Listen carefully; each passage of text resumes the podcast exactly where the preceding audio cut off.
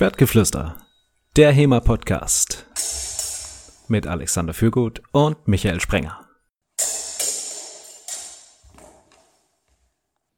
Werte Gemeinde, wir haben uns heute zusammengefunden, um über die Zukunft des historischen Fechtens zu reden. Wird Thema in Zukunft olympisch werden? Wird es richtige Handschuhe geben, die schützen, gleichzeitig gut beweglich sind und fünffingerig? Wird es eine Professionalisierung geben? Gehen wir back to the roots. All dies und mehr in der heutigen Folge von Schwertgeflüster, dem HEMA-Podcast. Wie immer mit mir, Alexander Fürgut und Michael Sprenger. Hallo Michael. Hallo Alexander. Wir haben gesagt, wir spekulieren heute. Beziehungsweise wir schauen in unsere Glaskugel. Wir können ja dann in fünf bis zehn Jahren mal gucken, wie äh, gut wir die Trends vorausgesehen haben. Vielleicht gucken wir auch noch ein bisschen weiter in die Zukunft, vielleicht auch eher so die 20 Jahre oder die, bald ist die Kernfusion äh, industriereif, Zeitraum. Nichtsdestotrotz wollten wir, wollten wir uns mal überlegen, wie könnte es denn weitergehen? Du hast gerade so einen, so einen wichtigen Punkt angesprochen, in fünf bis zehn Jahren quasi nochmal eine Rückschau zu machen. Das ist eigentlich der, der wichtigste Punkt. Den haben wir vorhin noch auf unserer Liste vergessen. Wird es in fünf bis zehn Jahren Schwertgeflüster noch geben? Uh, das ist natürlich eine spannende Frage.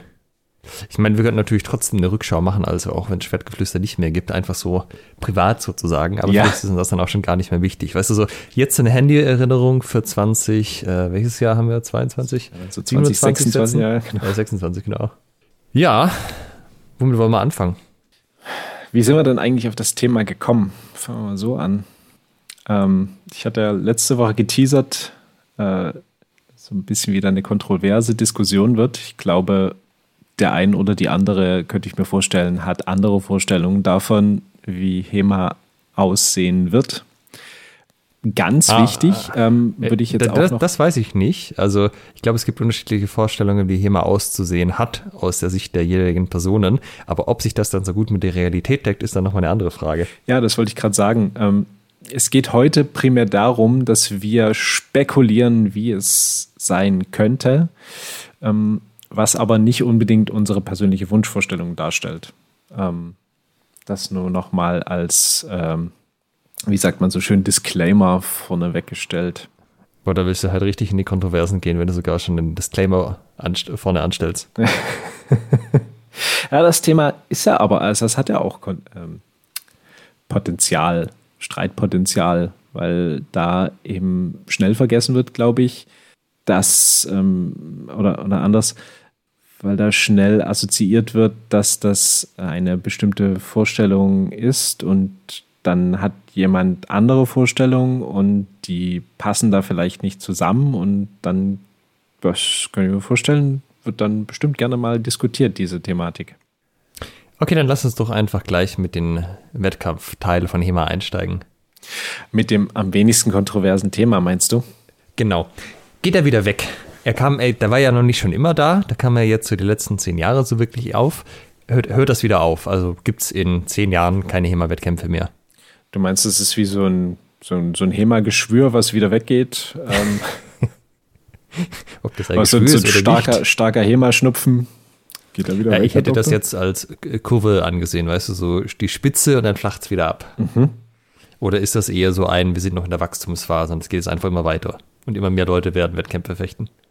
Das, äh, ähm, das kann ja beides bedeuten. Also wir können uns ja noch auf der Wachstumsseite ähm, befinden, die den Zenit noch nicht erreicht haben, aber trotzdem vielleicht in fünf bis zehn oder zwanzig Jahren ähm, da wieder eine Abflachung feststellen. Deshalb schließt sich ja nicht aus.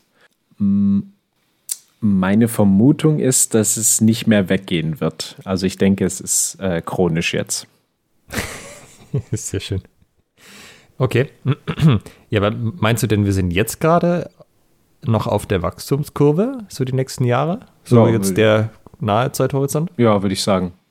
Also ich denke, es werden mehr Turniere werden, es werden mehr Fechterinnen und Fechter werden, die sich für Wettkampf interessieren.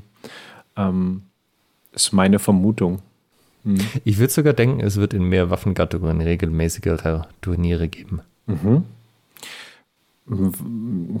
Das ist die Frage, warum gibt es das bisher noch nicht? Also die anderen Waffengattungen, also außer dem langen Schwert, waren ja auch von Anfang an da.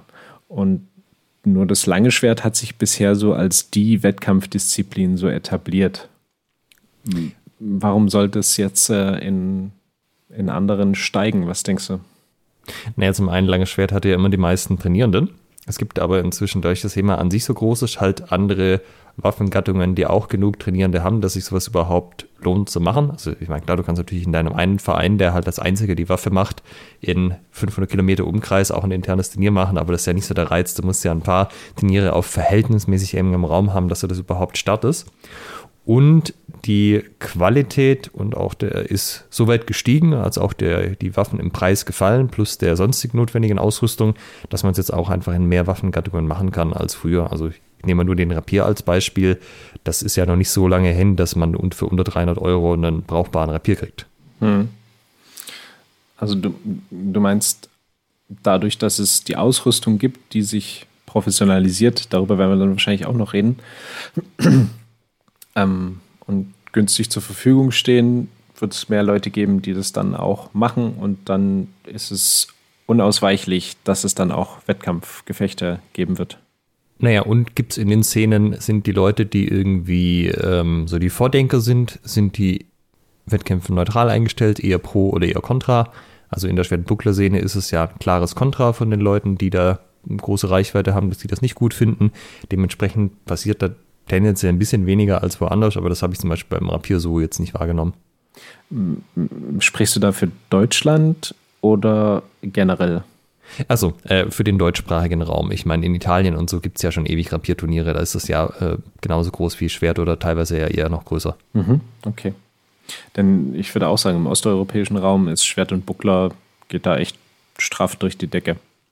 Also wolltest du das weltweit machen? Jetzt ist tatsächlich ein bisschen auf den deutschsprachigen Raum bezogen, weil mhm. der ja doch Eigenheiten hat, die es woanders vielleicht nicht gibt. Mhm. Ja, auf jeden Fall. Okay, dann machen wir es. Also gut, ich habe mich auf den deutschsprachigen Teil bezogen. Ja, gut. Ja, also ich denke auch nicht, dass das weggehen wird. Ähm, ich denke auch, dass wir da tatsächlich noch auf Wachstumskurs sind jetzt die nächsten paar Jahre. Ich habe nicht das Gefühl, dass das irgendwie das Interesse da abflacht. Was, de was denkst du, wo wir, wo wir landen werden? Also, wie sieht in fünf bis zehn Jahren die Turnierlandschaft oder die Wettbewerbslandschaft aus in, im deutschsprachigen Raum? Ich würde vermuten, so wie in den Ländern außenrum, die irgendwie eine starke Wettkampfszene haben. Also, ähm, ich meine zum Beispiel jetzt Slowenien ist ja kein so ein Riesen, oder Martin Fabian war Slowakei. oder? Ah, Slowakei, verdammt.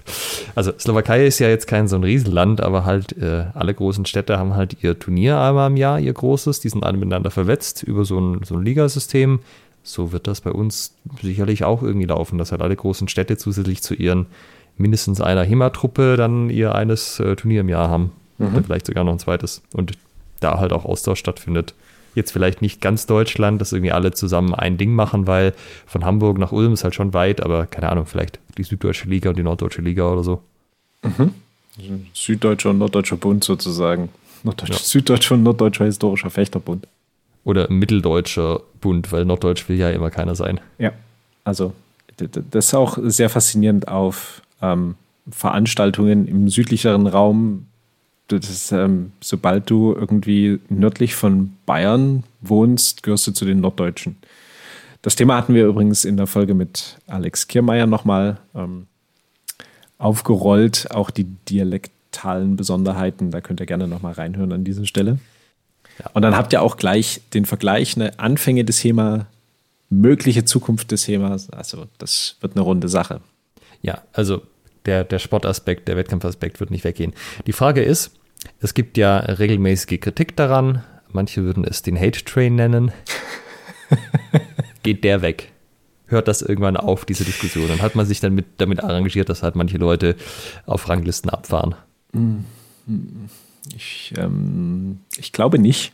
Ich glaube, ähm, es wird da immer ein bisschen Kritik geben, die auch zuweilen berechtigt ist, muss man sagen. Also die äh, Versportlichung bringt natürlich bestimmte Artefakte in das historische Fechten rein. wenn man sich dann eben, wenn man einen ganzheitlichen Ansatz hat, dann sagt man wahrscheinlich, dass das nicht gut ist. ja, hm, ich glaube aber ähm, auch die, hm, das ist ja schon so eine, diese Diskussion ist ja schon eine, eine Grundfeste des historischen Fechtens in Deutschland und ähm, im, im, oder im deutschsprachigen Raum.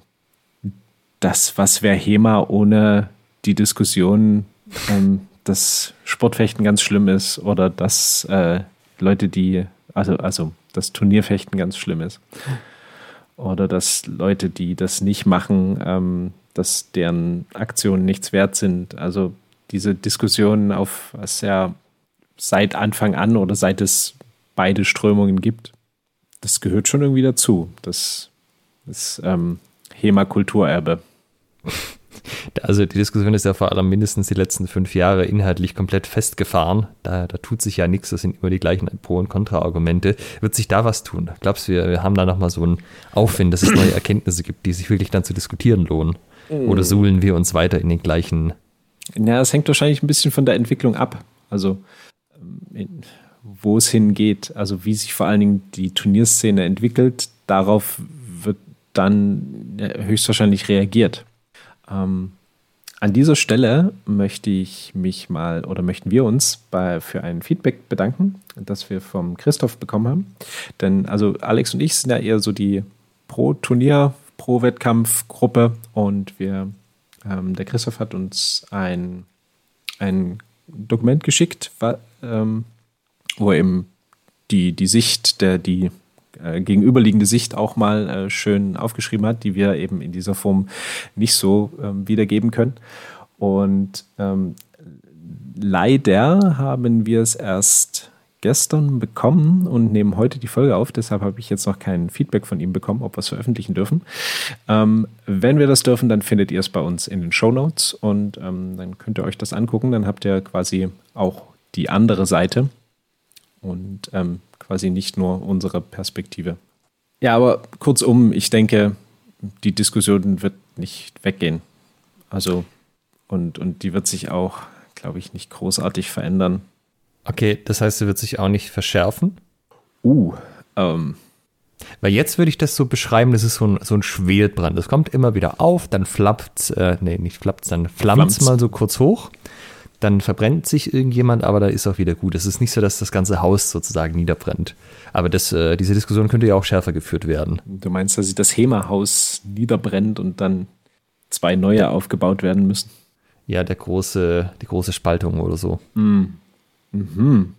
Puh. Ähm, du meinst sozusagen, dass es nicht hin zu einer friedlichen Koexistenz gehen wird und auch nicht zu den, den Stand, den wir jetzt haben, beibehalten wird, dass eben es beides gibt und beide Seiten meckern über die jeweils andere, sondern es gibt dann einen ganz harten Break.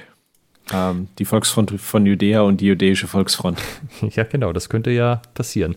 Also die Sache ist ja, hier mal ist ja von Anfang an keine, wie soll ich sagen, es gibt Subkultur, die sind sehr inklusiv. Da musst du nichts leisten, um Mitglied zu werden, sozusagen, sondern du kannst einfach sagen, ich finde das cool und dann ist man da dabei und wird von den Leuten akzeptiert. HEMA ist keine solche Subkultur. Das ist schon so ein, ah, machst du auch das richtige HEMA hier? Ah, okay. Oder machst du nicht Reenactment oder so? Und das, äh, dieser Exklusivitätsanspruch, der da so ein Stück weit mitschwingt, oder der, nein, ihr macht nicht das richtige und wahre HEMA, ihr seid nicht wahres Schotten, ähm, äh, der bringt natürlich die Tendenz mit, so, so, eine, so ein Abgrenzungsbedürfnis. Und das ist ja schon was, das kann sich auch nach innen richten. Ähm, hatten wir die Diskussion nicht neulich? Ähm, ich habe da in diesem Internet diverse Beiträge bei Facebook gelesen und Videos bei YouTube gesehen zum Thema What is HEMA? Ähm. Ach, ging das darum? Ich habe das nicht so im Detail verfolgt. Ähm, ich auch nicht, ähm, weil es. Ha, soll ich die Wahrheit sagen? Es war mir einfach zu doof. Ähm, möge doch bitte jeder nach seiner Fassung selig werden. Ähm, aber ich habe da gesehen, dass es durchaus hin und her gab. Was ist denn jetzt eigentlich HEMA? Machst du das richtige HEMA? Ich hätte das eigentlich so verstanden, aber wie gesagt, ich habe es nicht genau angeschaut, dass Child Diversity irgendwas erzählt hat und halt alle anderen was anderes erzählt haben, sich die Rest aber relativ einig war. Mhm. Okay. Weißt du, Schatt macht das richtig mit den Kontroversen. Der äh, haut ein Video raus und dann konnte er 20 Antworten von anderen Kanälen, die ihm alle Traffic schicken. Das läuft bei uns noch nicht so. Keiner macht Dementi-Videos, ja. wo er sagt, diese Schwertgeflüster-Folge, das war ganz großer Murks, schaut euch die auf keinen Fall an. Und dann gehen unsere Downloads hoch. Das ist wie im, im Turnier, wenn du jemanden coachst, mach auf keinen Fall das und das. Schaut euch auf keinen Fall die neue oder hört euch auf keinen Fall die neue Schwertgeflüster-Episode an.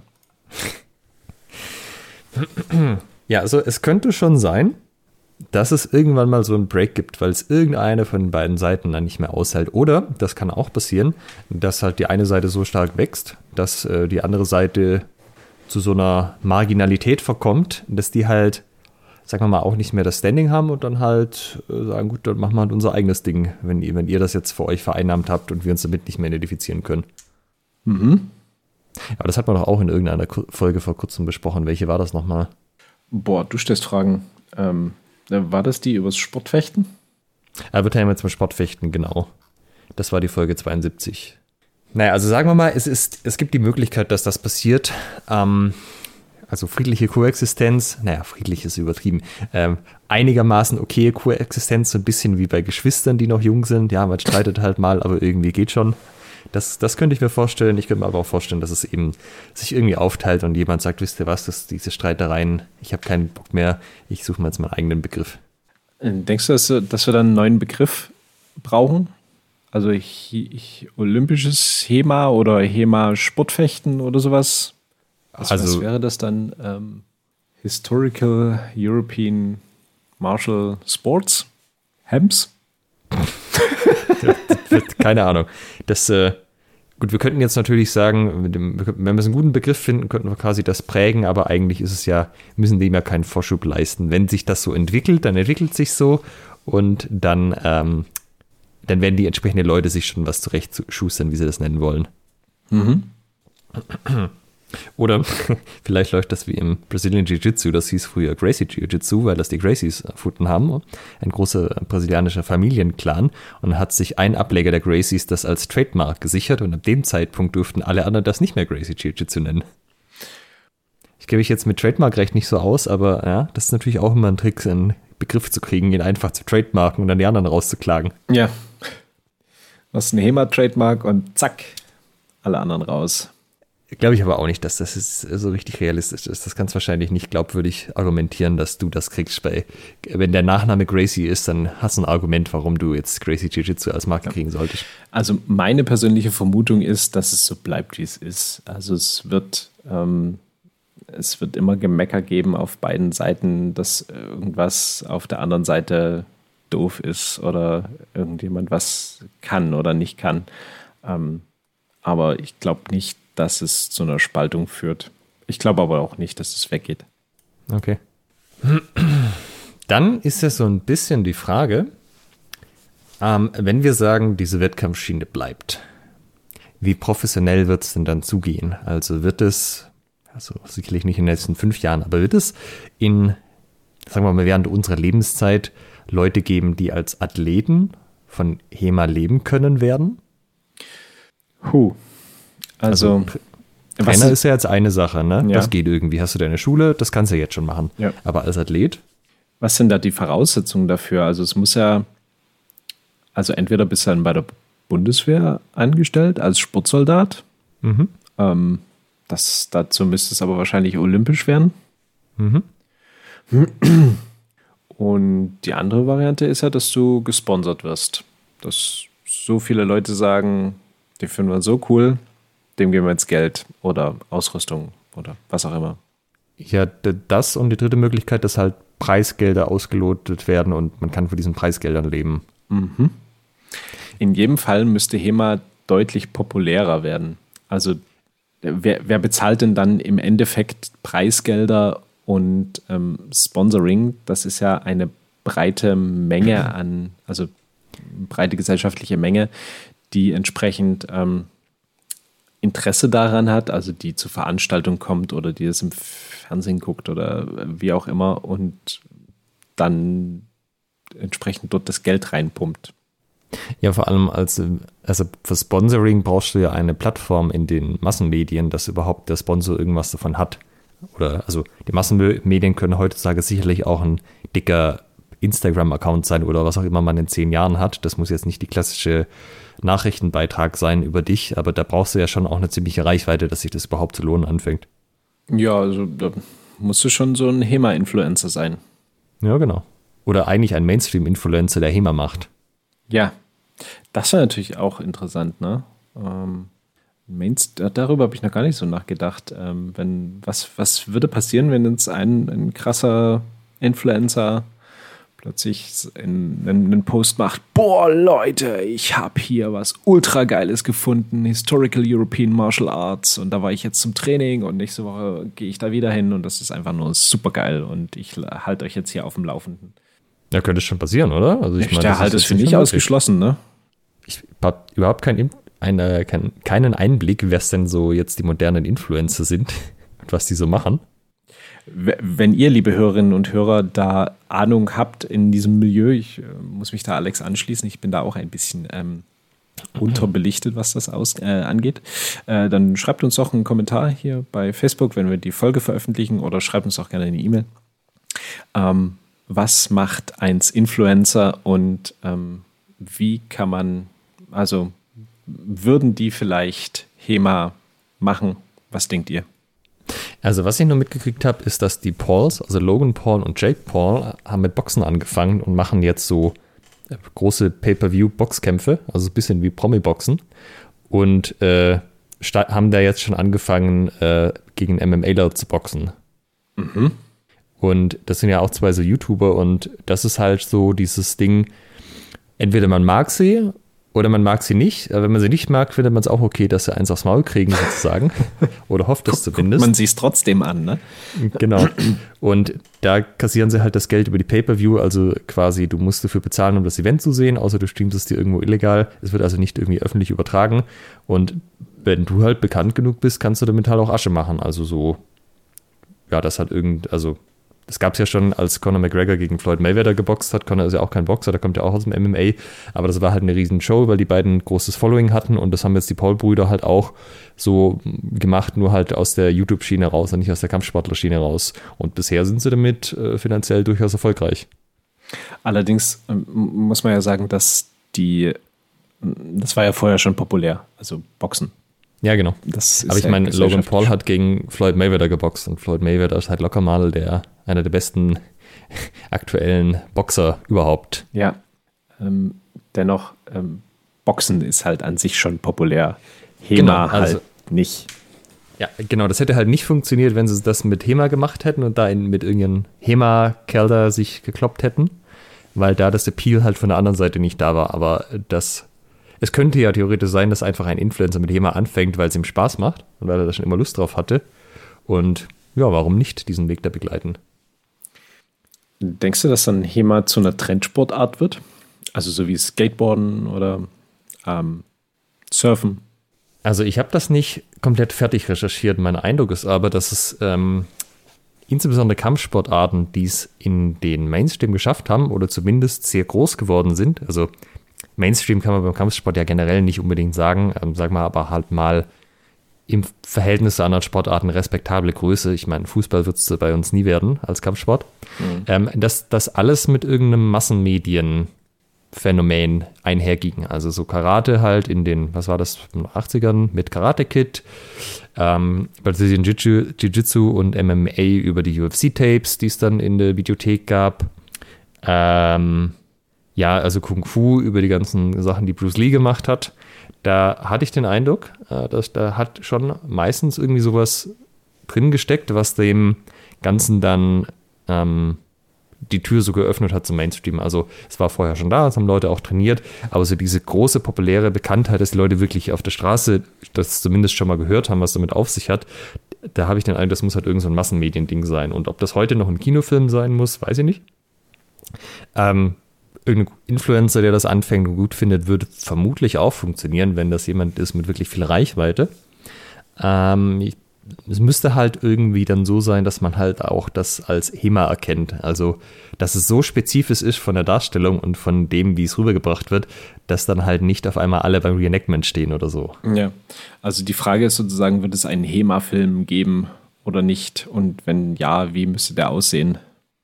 Ja, also zum Beispiel die John Wick-Macher arbeiten an einem neuen Highlander-Film. Wenn sie da jetzt irgendwie sich Leute holen würden aus der HEMA-Community und da wirklich gute Choreos machen und dann im Film noch erwähnen, ah, oh, ich habe damals bei Lichtenauer gelernt. das könnte natürlich schon ziehen.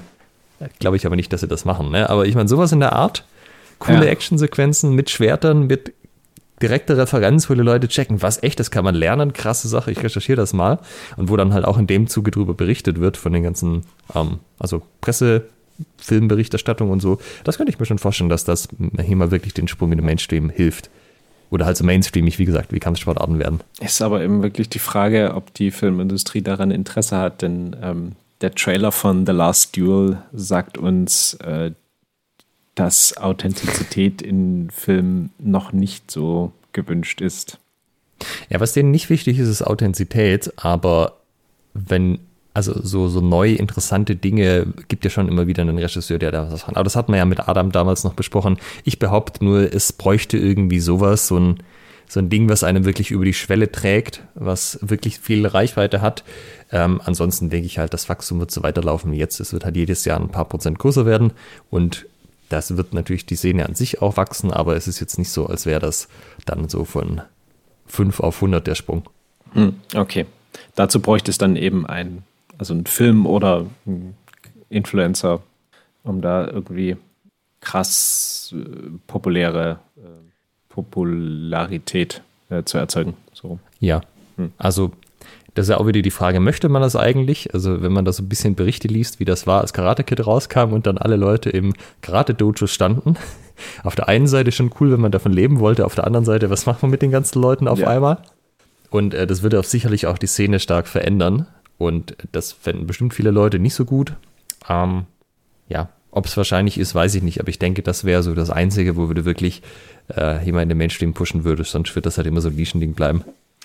Da bräuchte es äh, erstmal so einen gewissen Unterbau, um das überhaupt leisten zu können, wenn da plötzlich einem die, die gesamte Bevölkerung die HEMA-Trainingshallen einrennt. Ja, aber ich denke, da sind wir nicht so weit entfernt, dass wir den hätten. Also es wäre natürlich immer noch sehr fordernd für die Vereine, aber ähm, ich denke, das wäre schon in ein paar Jahren stemmbar, prinzipiell. Was denkst du, was, was es dafür geben müsste? Äh, es müsste halt auf jeden Fall in jeder Stadt irgendwie mindestens einen HEMA-Verein geben, der ausreichend groß ist. Also wenn da fünf Leute sind, dann kommen 50 zum Probetraining, das funktioniert da nicht. Aber wenn du so irgendwas im Bereich 50 plus Mitglieder hast, mit regelmäßig, mit irgendwie mehreren Trainings pro Woche und dann pro größerer Stadt vielleicht mehrere HEMA-Vereine, ich denke, da würde das schon, oder Schulen, da würde das schon irgendwie gehen, dass man dann auch einen signifikanten Wachstumsschub irgendwie aufnehmen kann. Mhm. Und ich denke, davon sind wir echt nicht so weit entfernt. Es gibt ja in den meisten Städten schon HEMA-Gruppen, die mal mehr, mal weniger groß sind.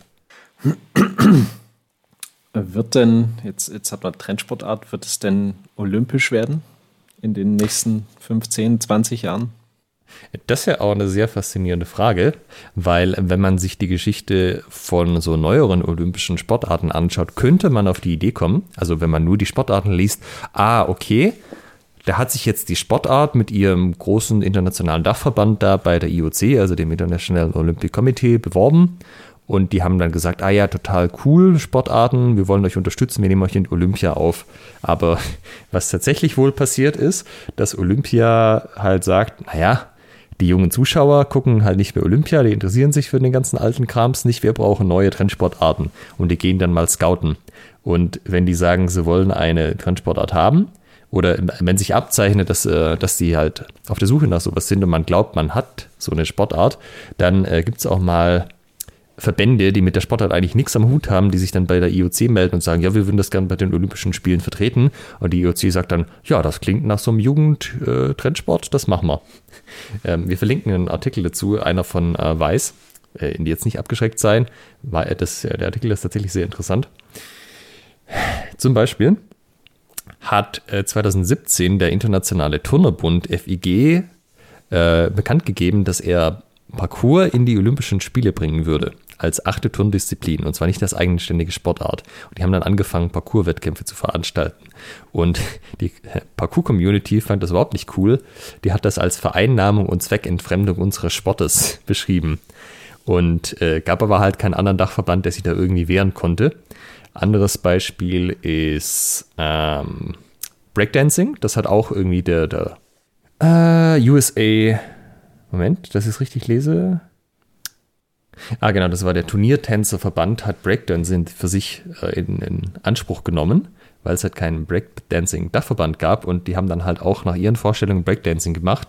Und das wäre tatsächlich nicht unmöglich, dass das bei äh, ausreichender Popularität von HEMA irgendwann passiert, dass dann der Fechtverband, also der Nicht-HEMA-Verband, auf die Idee kommt, hey, diese HEMA-Fechte, eigentlich fechten die ja. Unsere Zuschauerzahlen bringen, brechen so ein bisschen weg. Das IOC hat schon gesagt, wir sind da jetzt nicht mehr mit euren Einschaltquoten zufrieden. Vielleicht werfen wir Fechten aus den Olympischen Spielen. Es gibt da hier so eine Trendsportart. Wir könnten doch einfach jetzt lange Schwert aufnehmen. Das ist junge, actionreich. Geile Sache. Das ist E-Fechten. Wir nehmen das als vierte Fechtdisziplin auf.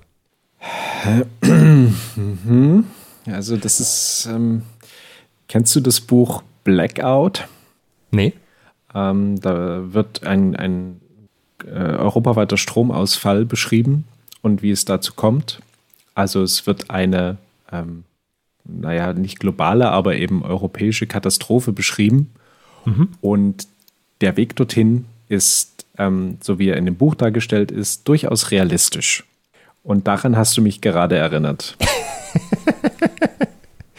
ja, also wenn man denkt, da müsste jetzt irgendwie so ein HEMA-Dachverband sich formen und der müsste das machen, dann nö, dann sehe ich irgendwie nicht, dass HEMA olympisch wird. Aber wenn der Fechtdachverband sagt, HEMA hat uns mitgliederzahlenmäßig seit fünf Jahren überholt, wir müssen jetzt was machen, dann kann ich mir schon vorstellen, dass da Begehrlichkeiten entstehen. Weil Worum es am Ende geht, sind Fördergelder. Sobald man halt an die olympischen Töpfe kommt, dann fließt halt wirklich Geld. Also auch so, dass Leute halt in den Verbänden davon leben können und man halt in den Verbänden Angestellte hat und so. Und äh, wenn es als Verband um deine Zukunft geht, ja, da macht man sich halt auch mal ein paar Gedanken, die so ein bisschen äh, links und rechts vom eingetretenen Pfad gehen. Ja, äh, bis vor kurzem hätte ich gesagt, ah, geil, HEMA olympisch ist so super. Jetzt muss ich sagen, ja, nee, glaube, dass, also ähm, unabhängig davon, ne, wir, wir gucken ja nur in die Zukunft, wie es werden könnte. Ähm, das ist durchaus ein realistisches Szenario, was eintreten könnte. Ähm, ich persönlich ähm, würde jetzt, Stand jetzt sagen, dass das glaube ich nicht so gut finde. Ja, also das olympische Fechten stagniert ja, was seine Mitgliederzahlen angeht. Und das HEMA wächst halt. Und man kann jetzt da zwei Kurven zeichnen oder bei, beim einen halt eher eine Linie. Und irgendwann hat das HEMA halt äh, das olympische Fechten überholt, was die gesamten Mitglieder angeht. Das wird zwar auch noch ein bisschen dauern, aber irgendwann, ja, also muss man sich dann halt schon die Frage stellen, was dann passiert. Und ich sag mal, ich möchte, erinnere da immer gerne an das Beispiel Judo. Da war es halt auch so, das IOC hat halt auf den Judo-Verband, auf den internationalen Druck gemacht. Und das war sogar der Judo-Verband, also der, der richtige. Und hat gesagt, also irgendwie Judo sieht hier im Fernsehen immer mehr wie Wrestling aus, also wie Freistilringen. Das kommt irgendwie bei den Zuschauern nicht mehr so gut. Ihr müsst da jetzt was machen, liebes Judo, lieber Judo-Verband, weil sonst habt ihr jetzt irgendwie mit den Übertragungsrechten, also ja, so geht das nicht weiter. Ja. Sonst haben wir ja Freistilringen in der Jacke, das bringt ja nichts. Und dann haben sie halt gesagt, wir nehmen jetzt aus den Wettkampfregeln für olympisches Judo die Griffe an die Beine raus, was so ungefähr ein Drittel der Würfe betrifft. Und seitdem sind die halt weg. Und da hast du halt mal den Kampfsport um ein Drittel beschnitten, weil das ja halt in meisten Vereinen dann auch einfach nicht mehr oder nur noch sehr stiefmütterlich trainiert wird. Fände ich, fänd ich nicht so gut. Ja, also ich glaube auch äh, bei der Vorstellung olympisch HEMA, da läuft einigen Leuten jetzt auch der Schweiß. Äh, da gibt es dann, dann am Ende noch Angriffsrecht im Langschwert. ja, genau. Und äh, äh, elektrische Trefferanzeige. Ja. Wir, wir, nehmen einfach die Säbelregeln und machen damit Langschwert. An dieser Stelle äh, möchten wir uns auch nochmal bei ähm, Steffen bedanken, der uns eine E-Mail geschrieben hat auf, bezüglich unserer Folge wird Thema zum Sportfechten und da seine Gedanken geteilt hat.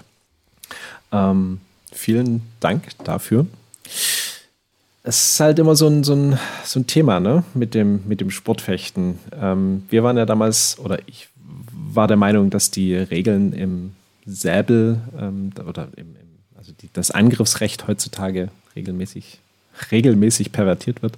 Ähm, also so ein bisschen, ne, das Laufen dann, also du versuchst dann einfach nur noch schneller zu sein und nicht erst irgendwie zu parieren. Ähm, ist natürlich, kann man sich drüber streiten, ne? Ja, interessant ist ja auch dieses was viele Leute, die schon sehr lange in der HEMA-Szene sind, so ein bisschen diese Entfremdung, dass irgendwie die Szene sich ändert. Das geht einigen Szenen, die jetzt gerade auch olympisch geworden sind, halt ganz genauso. Wir hatten das damals im Podcast mit ähm, Max Hartung und Matthias Sabo auch, dass die Skateboarder das mit dem Skateboarding wird olympisch ja auch nicht so gut fanden. Und das ist halt auch geil, weil äh, die, die ursprüngliche Bewerbung für Olympia kam halt von einer Rollschulfahrervereinigung, die hatte gesagt hat, oh ja, Skateboarding, ja, wir sind das internationale Skateboarding-Verband.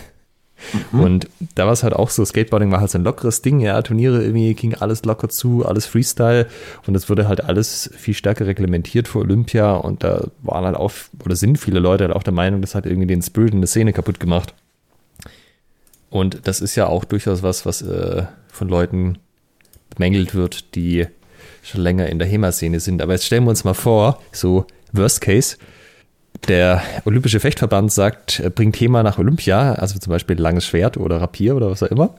Und gleichzeitig gibt es irgendeinen Influencer, der auf den Zug dann auch aufspringt und HEMA kommt dann in den Mainstream und dann hast du so dieses, die Geldtöpfe, die gehen auf einmal auf und es kommen äh, jeder Hinz und Kunst quasi nach HEMA rein. Also mehr Änderungen in der Szene auf einmal wäre wahrscheinlich nicht möglich. Ja, ich glaube, das, das, das finde sogar ich zu krass ähm, wo ich doch wirklich äh, sagen muss, dass mir der Wettbewerbscharakter beim historischen Fechten sehr am Herzen liegt, aber boah, also das muss nicht sein. Ja, also das wäre schon, das wäre schon ganz schön krass. Ich meine, am Ende das die einzige Konstante ist auf jeden Fall die Veränderung. Also es wird auf jeden Fall nicht so bleiben wie jetzt. Irgendwas wird sich ändern. Das können wir, denke ich, auch sagen. Und äh, man kann schon sagen, dass es wahrscheinlich kontinuierliches Wachstum geben wird. Ja, davon gehe ich auch aus. Also ich sehe nicht, warum HEMA der Trend wieder sich umdrehen sollte. Ja. Insbesondere, wenn es so gute Ressourcen wie unser Podcast gibt, wo man auch äh, erklärt, wie man seinen Verein bewirbt und so. Ja, absolut. Und wie man eigene Gruppen gründet. Äh, das, das kam übrigens inzwischen auch als Feedback von verschiedenen Seiten, dass dann nach den Podcast-Folgen sich doch ein paar Leute aufgerafft haben, dann ihre Trainingsgruppe aufzumachen oder sich dann nochmal hinter die Werbung geklemmt haben und ähnliche Dinge. Also so war es auch gedacht. Und das ist ja eine coole Sache, weil Gut, vielleicht wäre es auch so passiert, weiß man nicht, vielleicht dann halt ein bisschen später. Aber äh, das sollte tendenziell dem Wachstum der Szene ja eigentlich helfen. Auf jeden Fall. Hat sogar, also hat sogar mir geholfen, denn nach unserer Episode über äh, den Fencing Club Dresden äh, hat sich in der Tat jemand bei mir gemeldet und gesagt, dass er auf jeden Fall dabei ist ab beim Anfängerkurs. Ja, sehr schön. Hm, was glaubst du denn, wie ist das mit der, ich sag mal, Spezialisierung? Also wird HEMA so ein breites Feld sein oder wird das sich noch mehr auf einzelne Waffengatten spezialisieren? Also es ist ja jetzt schon so, dass halt die meisten lange Schwert fechten, aber wird das so bleiben? Wird es vielleicht so drei, vier große Waffengattungen geben? Wird irgendwie, wenn die Leute eher so genau eine machen und nicht links und rechts schauen oder so hat man dann immer so zwei, drei, die man parallel trainiert? Was glaubst du, wie es da weitergeht? Aktuell nehme ich es so wahr, dass es eine gewisse ähm, Diversifizierung gibt. Also, dass man könnte sagen, viele sogar so ein bisschen langschwertmüde sind. Ähm, man hat nur wirklich vielleicht schon ziemlich viele Quellen sich durchgelesen und ziemlich viele mm, Workshops besucht und so weiter und so fort. Und es durch die Vernetzung kommen auch immer wieder neue Bereiche dazu. Ja. Und also was ich jetzt so wahrnehme, ist zum Beispiel dass ähm, die Bologneser Schule, wo auch äh, verschiedene Sachen drin sind, die zurzeit so, ein, ich würde sagen, so, so einen kleinen Hype hat, zumindest in, in meiner Wahrnehmung. Ähm, wenn ich meinen Facebook-Feed äh, Facebook durchscrolle. Und ähm, das könnte ich mir durchaus vorstellen. Also, dass dann Leute auch zu verschiedenen Wehren greifen. So besonders, wenn sie nach Bologneser Schule oder nach Meier fechten, wo sowieso das gesamte Spektrum da drin ist. Gut, okay, ist, äh, in, den, in den alten Fechtbüchern ist es ja auch drin, also kannst du auch Speer und äh, zu Ross und sowas machen und Ringen und Dolchen. Ähm, aber irgendwie ist so ähm, das, das Spätere anscheinend ein bisschen mehr sexy. Ich weiß es nicht. Ähm, nehme es aber durchaus so wahr, dass eben mehr, also ich sehe mehr Speersachen, ich sehe mehr äh, Schlachtschwertsachen, äh, mehr Sidesword ähm, und Rapier finde ich, habe ich das Empfinden, ist auch gerade mehr im Kommen. Also ich denke, es wird so ein bisschen, also Langschwert ist natürlich nicht tot zu kriegen, bin ich von überzeugt. Ähm, aber das wird sich so ein bisschen breiter aufstellen. Ich habe auch immer so ein bisschen behauptet, dass Langschwert ja quasi schon immer das große Ding war. Aber irgendjemand hat mich dann mal darauf hingewiesen, dass gerade so in den 90ern in der Reenactment-Szene ist halt jeder auf Schwert und Schild abgefahren. Hm. Also Schilde in allen Varianten und halt ein Einhänder. Und das, diese, dieses Langschwert-Ding kam irgendwie zusammen mit der HEMA-Szene auf. Also das, das habe ich auch nicht so auf dem Radar gehabt, aber das stimmt schon, wenn man sich das im Nachhinein anschaut, dass halt schon auch heute immer noch viele Reenactment-Leute halt sehr schwer schildlastig sind und die HEMA-Serie halt stark langschwertlastig ist. Naja, weil ähm, also Schwert-Schild ist auch einfach cool, ne? Also wenn ich so an, an mich früher denke, da hätte ich auch voll Bock drauf gehabt. Allerdings ist es ja eben so, wenn du die, ähm, also von Danzig zum Beispiel nimmst, da ist hast du mal Schwert und Buckler von, von Liegnitzer drin erklärt, aber so richtig Schwert und Schild, hm, das war mit den deutschen Quellen nicht so wirklich, ist ja nicht so serviert worden. Ähm, wo aber ja, und vor allem halt nicht die große Schilde. Das sind ja, ja alles dann Buckler. Genau. Und wohingegen ähm, die, die Bolognese-Schule ja diese, diese Rotella hat, also da sehe ich zumindest ab und zu mal größere Schilde. Das ist dann eben wieder so ein Aspekt, wo sich viele vielleicht auch denken, oh cool, ähm, lass mal große Schilder nehmen hier. Ja, so Sidesword und Hotella, hm? das, das kann schon ziehen. Auch da ist, glaube ich, der Equipmentmarkt einfach besser geworden. Ja, da, lass uns doch direkt mal ein bisschen über Ausrüstung, äh, Ausrüstungsperspektiven reden. Wir hatten vorhin schon, du hast es ja. angesprochen, ähm, Rapiere werden billiger äh, zum Beispiel. Also, also es gibt Einsteiger-Rapiere überhaupt. Du musst halt ja. nicht direkt 500 Euro ausgeben für einen handgemachten, einzigartigen, wo du dann nach mal mehr merkst, der passt eigentlich gar nicht für das, was ich mache. Für so einen Inigo Montoya ähm. Genau. Ähm, es gibt Schilde, es gibt Sideswords, es gibt ja für alle Disziplinen so ziemlich, würde ich sagen, auch professionelle beziehungsweise semi-professionelle zumindest Anbieter, ähm, wo du es irgendwie kaufen kannst. Also wo du dich nicht irgendwie in einem Hinterhof hinstellen musst und dir das selber zusammenschnitzen musst. Na, ich würde halt sagen, du kannst viele Sachen inzwischen einfach von der Stange kaufen. Mm, genau. In einer äh, ausreichend guten Qualität für einen ausreichend guten Preis. Ist nicht das Beste, ist nicht das individuellste, aber es ist gut genug zum Einstieg. Es, hat, es kostet okay viel. Mhm. Und das ist ja schon ein großes Hindernis für viele Waffengattungen. Und das sehe ich halt, dass das beim Rapier sich gerade die letzten Jahre eben gedreht hat. Aber das sehe ich bei nahezu allen Waffengattungen, dass sich das ja, auf jeden Fall. Äh, verbessert. Also insbesondere auch Montante. Ich habe das Gefühl, Montante ist äh, groß im Kommen und ich bin davon überzeugt, Montante wird keine Wettkampfdisziplin werden. Ja, Montante ist ja auch so, dass mit den Nylons ist es ja echt günstig geworden und gerade wenn du so ein Solo Training eh das meiste ausmacht, ist es ja auch völlig okay, das mit Nylon zu machen. Aber halt auch, dass die Montantes selber halt in den Bereich von unter 500 Euro gerückt sind, wenn du so von der Stange kaufst. Die Stahlmontantes jetzt. Ja. Das ist mal halt langsam in einem Bereich, wo du sagst, na gut, vielleicht hole ich mir mal eins. Auch wenn ich noch nicht weiß, ob das hundertprozentig mein Ding ist. Ist halt dann noch ein bisschen die Platzfrage. Also ich habe ja. hab heute zum ersten Mal ähm, so ein Montante geschwungen oder ein Großschwert.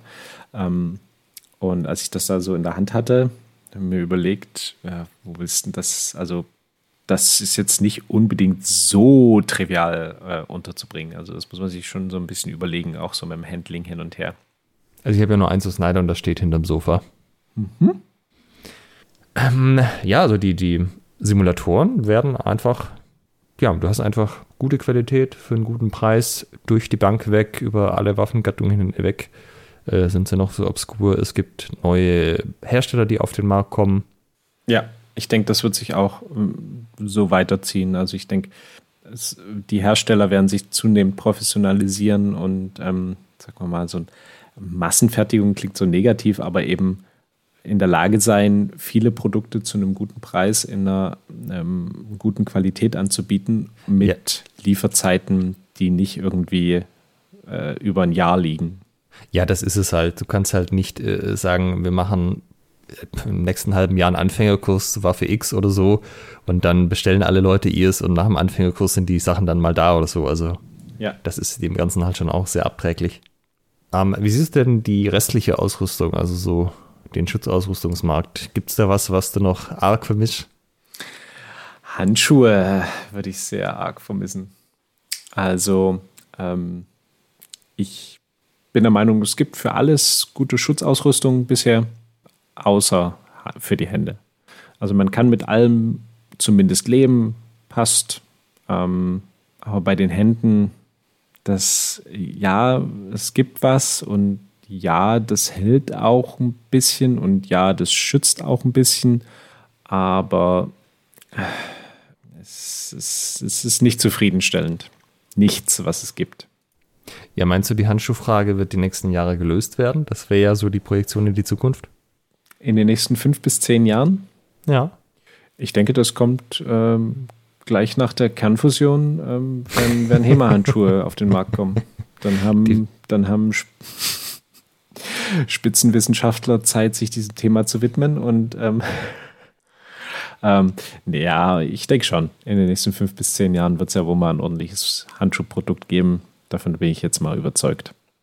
Ja, ich meine, du kannst jetzt nicht sagen, dass die Pro Gauntlets jetzt nicht irgendwie mit äh, ausreichend viel Hightech-Schnickschnack entwickelt worden wären. Also mehr als nur, ich setze mich hin mit Nadel und Faden und einem Stück Schuhleder. Ja, äh, ähm, ja.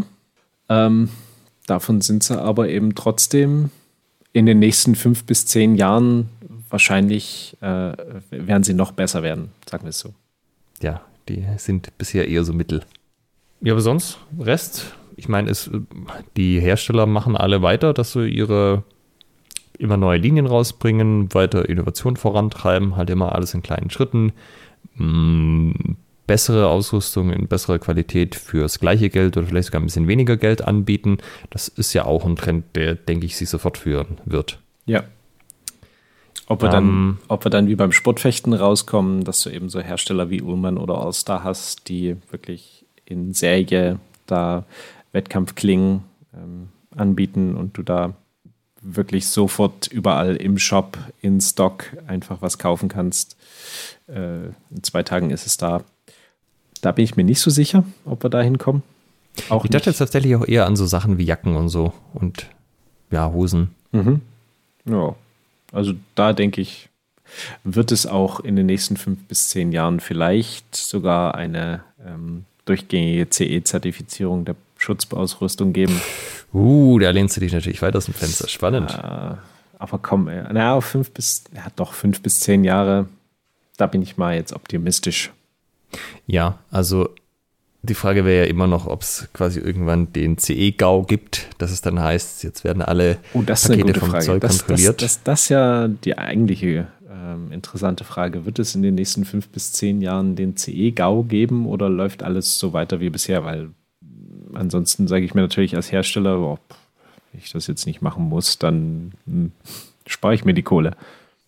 Ja, oder sonst irgendein Ereignis, was den Ausrüstungsmarkt nochmal durcheinanderwirbelt, weil die Anforderungen sich stark ändern. So, es könnte ja auch, äh, wir hoffen es zwar alle nicht, ähm, vorkommen, dass irgendjemand tatsächlich mal stirbt, wenn er von der Klinge durchbohrt wird. Das ist bisher noch nie vorgekommen.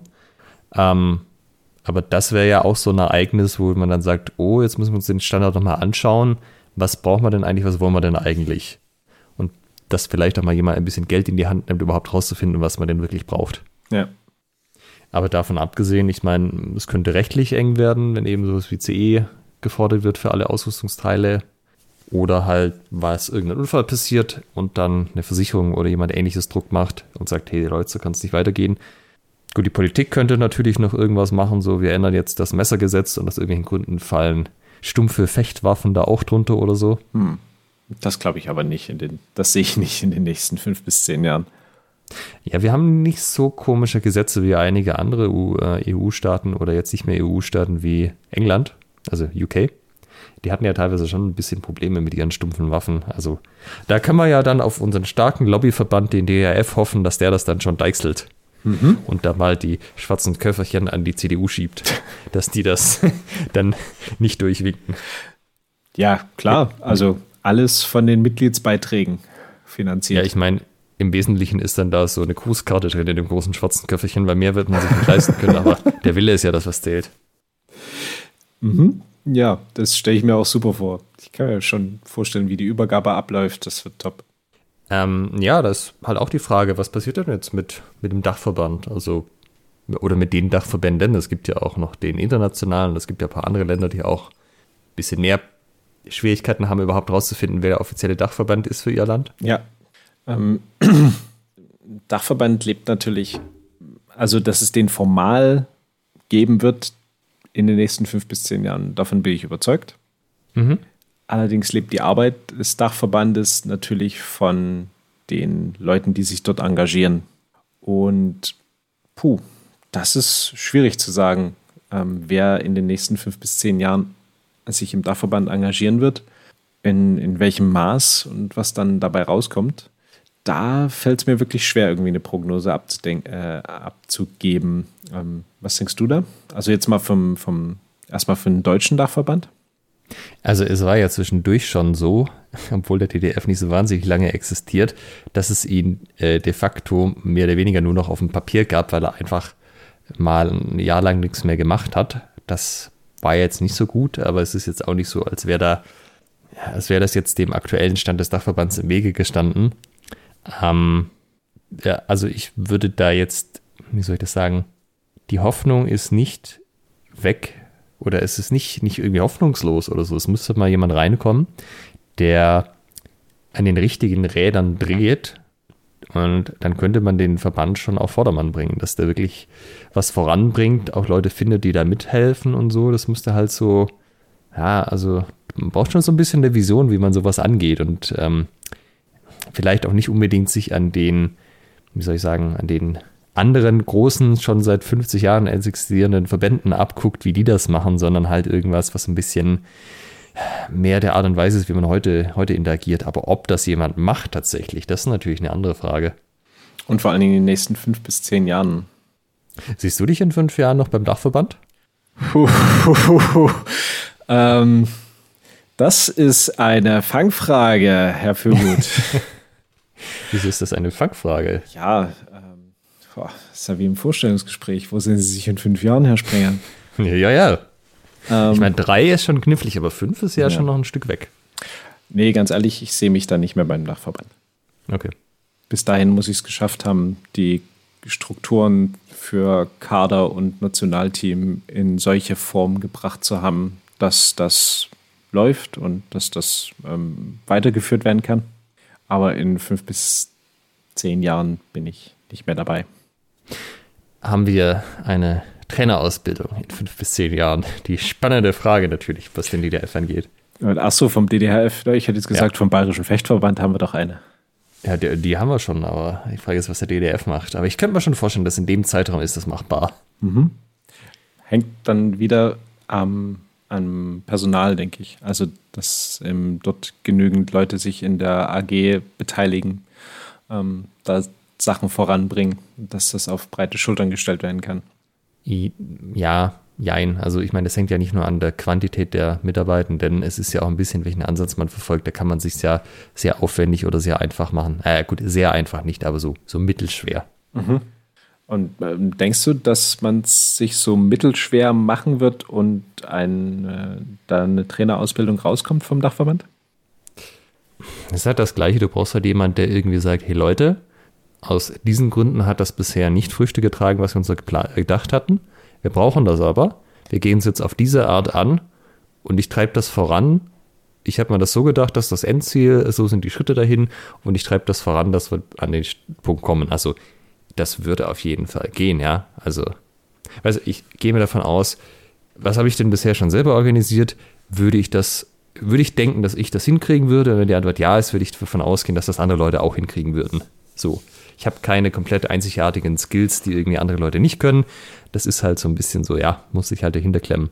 Und wenn da der Richtige hinkommt, der, der das mitbringt und der da Bock drauf hat, könnte ich mir das schon vorstellen, dass das dann funktioniert. Aber wenn, ähm, ja, man braucht halt eine bestimmte Art von Person zu einem bestimmten Zeitpunkt bei so, einer, bei so einem Verband. Und ähm, die Personen also die, es kann, kann die richtige Person sein, aber zum falschen Zeitpunkt, sage ich mal. Ja. Und dann geht halt leider auch nichts. So. Große etablierte Verbände, da brauchst du halt Leute, die es mit den Regeln gut können und irgendwie so, so ähm, keine Ahnung, Dokumente aufsetzen. Junge Verbände brauchst du halt Leute, die eine starke Vision haben und auch irgendwie bereit sind, die voranzutreiben und sich da die entsprechende Unterstützung auch reinholen. Ja, also ich weiß nicht, das ist halt, ja. Ist, äh, andererseits ist es natürlich so, dass manche Leute sicher schon äh, gute Ideen hatten und Visionen, was sie machen wollten, aber dann halt an dem, wie der Verband zu diesem Zeitpunkt aufgestellt war, mehr oder weniger zerschellt sind am Fels. Ja. Siehst du dich denn in fünf bis zehn Jahren ähm, beim Dachverband aktiv? Also in einem Amt zum Beispiel? Äh, nee. So, es können, es können auch Dinge ohne mich passieren, das ist in Ordnung. Viel spannender ist natürlich, äh, wie wird es mit dem internationalen Dachverband aussehen, also dem IFEMA?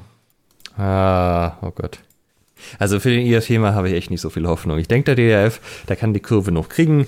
Da hat man ja auch irgendwie selber noch ein bisschen Einfluss drauf. Ähm, wenn sich da die richtigen Leute finden, da geht schon was. Aber der IFEMA, das ist so, so träge. Äh, das ist irgendwie, wenn man denkt, beim DDF geht es manchmal ziemlich langsam vorwärts, dann kannst du da nochmal ja, den Klotz den, den Leuten ans Bein binden und hast es irgendwie, wie es beim EFEMA läuft, zumindest was man von außen sagen kann. Hm. Ja, okay. Ja, bist du da, also da bin ich nicht optimistisch einfach. Das, äh, vielleicht tue ich dem EFEMA an der Stelle auch Unrecht und da geht in den nächsten Jahren richtig was, aber ach, irgendwie scheint das echt also du hast ja die gleichen Probleme wie der DDRF, nur halt nochmal potenziert, weil du musst jetzt nicht deine X-Mitgliedsvereine äh, unter einen Hut bringen, sondern deine X-Mitgliedsverbände, die wiederum ihre Mitgliedsvereine über solche Dinge fragen, ausfragen müssen und das unter einen Hut bringen. Und innerhalb der Länder ist ja die, oder zwischen Ländern ist ja die Kultur nochmal sehr anders. Das irgendwie alles unter einen Hut zu bringen, das ist äh, nicht einfach. Da würde ich mich anschließen. Ich sehe dann eher, dass der internationale Fechtverband und historisches Fechten zum olympischen Fechten bringt, als dass der IFEMA irgendwie was reißt. Aber auch das wäre ja nicht das erste Mal, dass irgendjemand denkt, wir gründen jetzt einen alternativen Dachverband, wobei das zugegebenermaßen meistens auch nur auf so einer Wettkampfschiene basiert mit, äh, wir wollen unsere eigenen Wettkampfregeln machen, die die anderen nicht unterstützen und jetzt machen wir das halt. Ja, also gibt es ja auch in verschiedenen Ländern verschiedene HEMA-Dachverbände. Ähm, diese Länder sind dann nicht im IFHEMA, also nicht im Internationalen Dachverband, weil da kann es nur einen geben. Ähm, und äh, aus diesem Grund sind halt verschiedene Länder da nicht drin, weil die untereinander das gar nicht hinkriegen. Die Frage ist ja auch, wie wichtig werden die Dachverbände? Also ich meine, jetzt kann ich in Deutschland einfach die DDRF komplett ignorieren und habe da eigentlich keinen Schaden von. Wenn ich aber das im olympischen Fechten versuche, sieht die Situation ja ein bisschen anders aus. Da kriege ich ja schon keinen Turnierpass und darf bei den ganzen Turnieren nicht mitmachen. Mhm. Ja. Also du kannst natürlich ein Turnier ausrichten. Das, äh, das interessiert halt bloß keinen, weil das Sportfechten, wie der Name schon sagt, äh, auf den Sport ausgerichtet ist und damit eben auch auf das, das Weiterkommen auf, auf auch Leistungssportebene und Leute dort eben auf Ranglistenplätzen landen wollen, die sie dann ähm, auch mehr oder minder sicher in einen Kader bringen und wo sie die Chance haben, zumindest eine leistungssportliche Karriere zu starten. Und das haben wir ja im historischen Fechten gar nicht. Ja, meinst du denn, die Verbände werden wichtiger oder sind die so wie jetzt? Hm, ich denke, ich erinnere mich da an unsere Folge mit Martin Fabian, ähm, der da sagte auf unsere Frage, warum er den Dachverband gegründet hat, den slowakischen, und er meinte, ja, um HEMA-Turniere zu organisieren. Das heißt, da sehe ich Potenzial, ähm, wenn es eben eine steigende Anzahl an Leuten gibt, die Wettbewerbe fechten möchten und auch irgendwie Interesse haben, ähm, das ja, ranglistenmäßig zu machen, dass dann der, der Dachverband interessant wird. Weil mehr Ranglistenturniere ähm, bedeutet eben auch mehr, äh, ich nenne es jetzt mal Macht für den, für den Dachverband, obwohl das ähm, vielleicht das, das falsche Wort ist. Einfluss wäre ein bisschen neutraler. Hm, genau, ja. Oder desto mehr, du, desto mehr Sinn hat der Dachverband. Also war das jetzt ein könnte passieren oder siehst du das als wahrscheinlich oder so realistisch an? Ich würde das so ein bisschen an die Entwicklung der Wettkampfszene knüpfen. Ähm, die sehe ich, also die muss man ja auch nochmal zweiteilen. Also es gibt durchaus mhm. Wettkämpfer, die sagen, ja, geil, Turniere, ähm, aber lasst mich mit der Rangliste in Ruhe, es interessiert mich überhaupt nicht. Ähm, und auch Vereine, die jetzt äh, Turniere ausrichten und sagen, nö, DDRF-Turnier brauchen wir jetzt nicht, also oder Ranglistenturnier. Ähm, und sehe auch diese Verteilung bei den in den Vereinen, dass es eben ein Großteil der Mitglieder sagen, ja, Turnier können wir mal machen. Aber dass da jetzt wirklich welche sind, die da voll dahinter klemmen, die Bock, die auf der Rangliste einen bestimmten Platz haben wollen, die im Kader fechten wollen, das ist echt vernachlässigbar gering, dieser Anteil. Ja, jetzt noch. So jetzt noch, bleibt ja. das so. Ja. Ähm, ich denke, im Verhältnis ist meine Meinung, wird, also es wird das gleiche Verhältnis bleiben. Es werden zwar mehr werden, weil hier mal insgesamt wachsen wird, aber das Verhältnis wird gleich bleiben, denke ich. Mhm. Ja, das könnte natürlich sein. Du hast halt, ja, es ist halt so eine Normalverteilung, die äh, Motivation der Leute und du hast natürlich Leute, also nur einen kleinen Anteil Leute, die wirklich so motiviert bei dem Ganzen dabei sind, dass die da so richtig Bock drauf haben. Ja, also Thema Motivation hatten wir ja letzte Woche erst. Ja auch so diesem, zu diesem ganzen Thema Professionalisierung gehört ja eigentlich auch noch dazu, äh, wir hatten jetzt über die Athleten gesprochen, ob man das machen kann, als Athlet davon zu leben, was eben de facto wahrscheinlich nur gehen wird, wenn halt äh, die Reichweite da ist und oder olympisch. Ähm, aber wie sieht es denn jetzt mit den Schulleitern aus? Also Leute, die halt einfach auf andere Art vom HEMA leben, weil sie ihre Schule haben und weil sie ja, vielleicht auch irgendwas anderes machen. Also, weiß nicht, wovon man dann vom HEMA noch leben könnte. Also, so Videoreihen, wie jetzt Ingolf macht mit Hematics, Hematics oder ja, so Kampfsport-DVDs rausbringen, ist ja auch kein unübliches Format. Zum Beispiel im BJJ gibt es ja tausende von unterschiedlichen Techniken und Ansätzen und es gibt eine Website, die heißt BJJ Fanatics, die holt sich einfach alle Top-Grappler und macht halt mit denen DVDs und die kosten dann 200 Euro pro Set und verkaufen sich aber halt wie warme Schnitzel, wenn das die richtigen Euro, äh, äh die richtigen Trainer sind. Okay. Das geht im HEMA nicht so. Ne? Allein weil die Reichweite nicht so groß ist und weil das halt nicht etabliert ist, dass man irgendwie so viel Geld für irgendwas bezahlt. Aber da können halt auch Leute von leben. Ja? Also das ist quasi deren Job, dass sie halt diese Videos machen und verbreiten. Ähm, da denke ich, das ist dann wieder eben an die, an die krasse Wettkampfszene gekoppelt. Also im BJJ wollen ja Leute Wettkämpfe damit gewinnen. Und im Endeffekt, ja. Ähm, gucken sich deshalb diese Videos an. Ich glaube, da werden wir im HEMA nicht dazu kommen. Aber ich denke, als Schulleiter wirst du zunehmend leichter, ähm, wirst du es zunehmend leichter haben, weil eben Leute, also vorausgesetzt, du kannst skalieren. Ja, also wenn wir davon ausgehen, mehr Leute werden HEMA machen, ist egal wo du bist, ähm, es wird Wachstum geben und wenn du das skalieren kannst, dann wirst du da auch in Zukunft gut leben können. Und wenn du dann eben noch Seminare gibst, ähm, was weiß ich, was man dann, ähm, in welcher Form man sein Wissen weitergeben kann, ähm, dann denke ich, wirst du da als Schulleiter, Schulleiterin gut, gut leben können in Zukunft. Und da bin ich auch bei den nächsten fünf bis zehn Jahren optimistisch. Bei den DVDs von BJJ Fanatics fällt mir gerade ein, ist es sogar so, es ist nicht so, dass die Wettkämpfer das kaufen, die Leute, die da eingeladen werden, sind alles erfolgreiche Wettkämpfer. Ich wüsste jetzt niemand, der da irgendwie mal eine DVD machen durfte, der nicht äh, bei der Weltmeisterschaft auf dem Podium stand oder im MMA eine gute Karriere hatte oder so. Ja. Und das sind dann aber halt auch die Leute, die man kennt, sozusagen in der Szene, die da entsprechend, von denen man entsprechend das wissen möchte. Das ist dann eben die Frage, ich würde mir natürlich lieber was von deren Trainern äh, beibringen lassen. Ähm, aber das ist natürlich ein anderes Thema. Ja, das ist immer das andere, das ist so richtig. Manchmal sind sie clever genug, den Trainer auch eine DVD machen zu lassen, aber nicht jeder, der gut kämpfen kann, kann auch gut unterrichten. Aber ja, wie gesagt, ähm, ich denke, Schulleiter, Schulleiterin sein wird leichter werden. Man wird das, das, das Einkommen wird ähm, besser, also im Sinne von ähm, leichter zugänglich sein. Man wird mehr Mitglieder haben wenn man eben skalieren kann, also wenn man dieses Wachstum auch verarbeiten kann, wenn man so viele Leute bespaßen kann.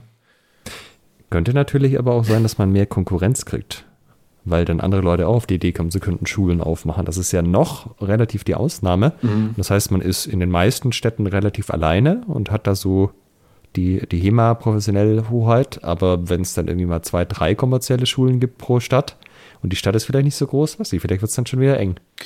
Das ist natürlich ein interessanter Aspekt. Ähm, werden die HEMA-Schulen wie Pilze aus dem Boden schießen?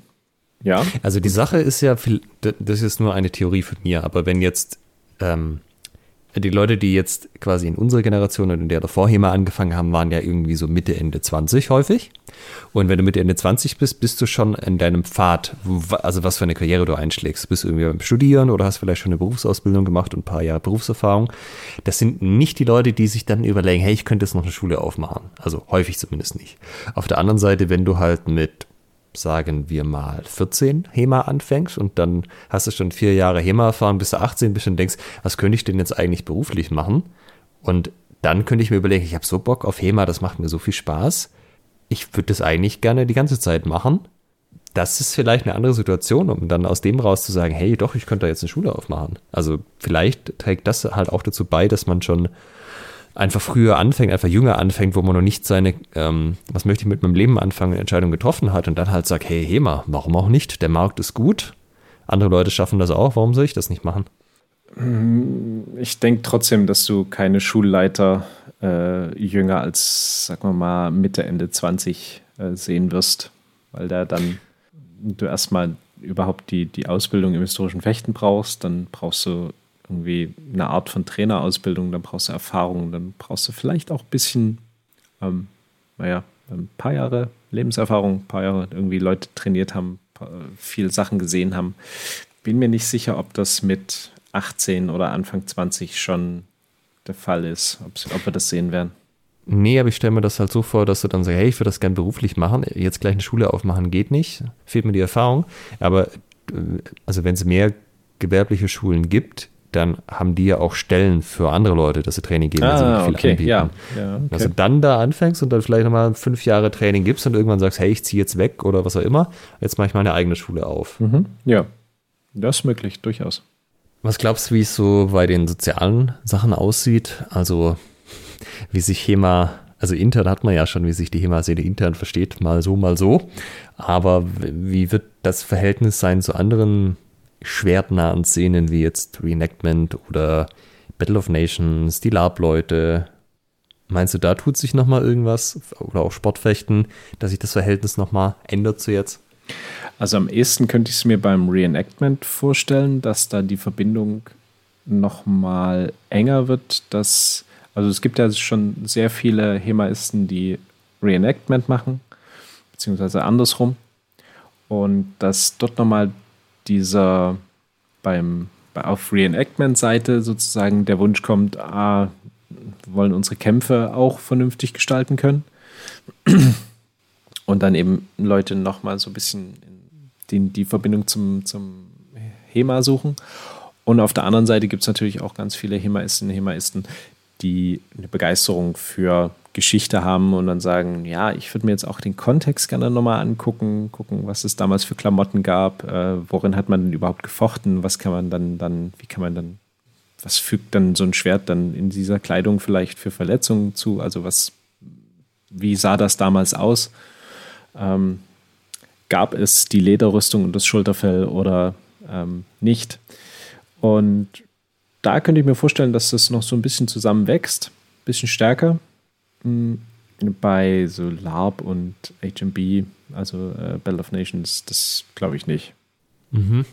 Ja, ich überlege gerade auch, also das ist jetzt keine, keine Szene in dem Sinne, aber auch das Verhältnis von HEMA zur akademischen Welt ist ja auch so ein Ding. Ja, du meinst die, wie in der Folge, die wir mit Erik hatten?